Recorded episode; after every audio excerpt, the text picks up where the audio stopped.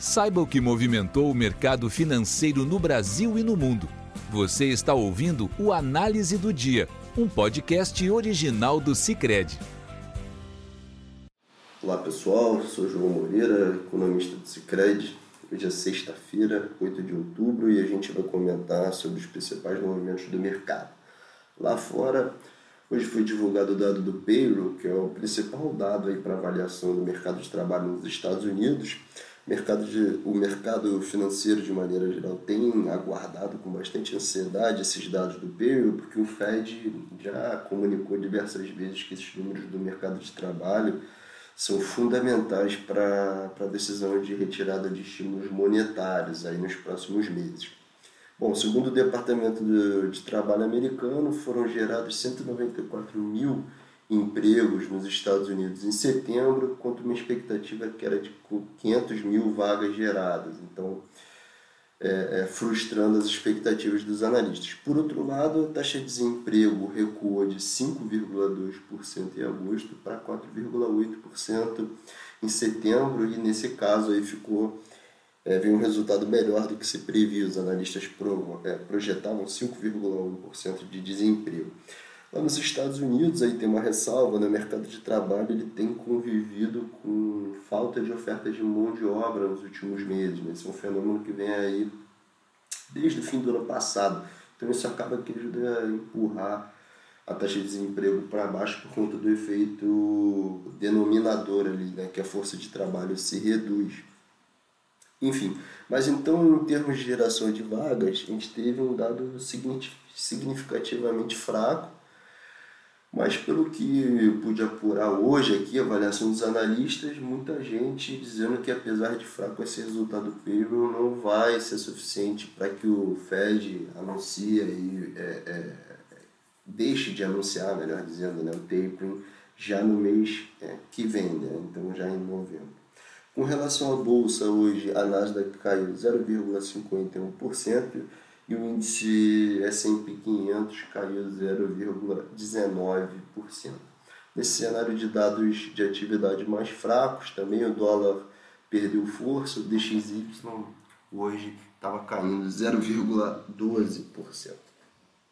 Passando agora para o cenário doméstico, hoje saiu o IPCA de setembro, né, que é um índice referência para o sistema de metas de inflação no Brasil, segundo o IBGE, o IPCA variou 1,16% em setembro, ficando abaixo da projeção do mercado, que era de 1,24%. Né? Então, acho que esse foi o primeiro dado de inflação aí abaixo do esperado já em bastante tempo. Né? Se não me engano, o último tinha sido em junho.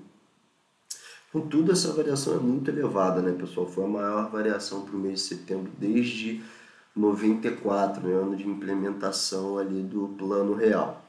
O resultado do mês, o IPCA acumulou alta de 10,24% nos últimos 12 meses, que é o maior patamar desde fevereiro de 2016. Para o fim do ano, apesar dessa surpresa positiva no dado mês, a gente mantém nessa projeção de IPCA fechando o ano em 8,9%. E aí, bacana, um elemento que deve pesar nessa inflação é, à frente, né, o anúncio feito hoje é, pela Petrobras de reajuste nos preços das refinarias. A Petrobras anunciou que o litro da gasolina vai ficar 0, 20 centavos mais caro a partir de amanhã e o quilo do GLP vai subir 26 centavos. Com isso, o gás de cozinha vai sair das refinarias já custando R$ 50,15 para as distribuidoras. Tá? É, já tinha uma certa defasagem nos preços das refinarias em relação né, à, à paridade ali com o mercado internacional, de tal forma que esse anúncio era bastante aguardado. É, então, é, esse reajuste deve acabar impulsionando a inflação, mas, por outro lado, né, ajudou a impulsionar o Ibovespa por via das ações da Petrobras. O Ibovespa hoje subiu 2%, então um avanço bem significativo. Nos outros ativos, o dólar à vista fechou relativamente estável, cotado a R$ 5,51, então relativamente estável em relação a ontem, né? E na curva de juros a gente teve alguma despressurização nos vértices médios por conta desse PCA um pouquinho melhor do que esperado. Se a gente olhar para o comportamento dos dados ao longo da semana, né, a gente teve dados fracos de atividade, produção industrial, né, foi meio, um pouco mais fraco, varejo também. Então, esses três dados, PCA mais os dados de atividade, sugerindo aí que a inflação deve começar a desacelerar e aí acabou que despressurizou é, a curva de juros. Tá? Só para dar um exemplo aqui, o DI para janeiro 23, por exemplo, fechou com taxa de 9% hoje contra 9,2% ontem.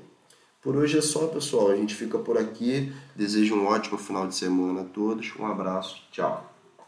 Você ouviu o Análise do Dia, um podcast original do Cicred. Até a próxima.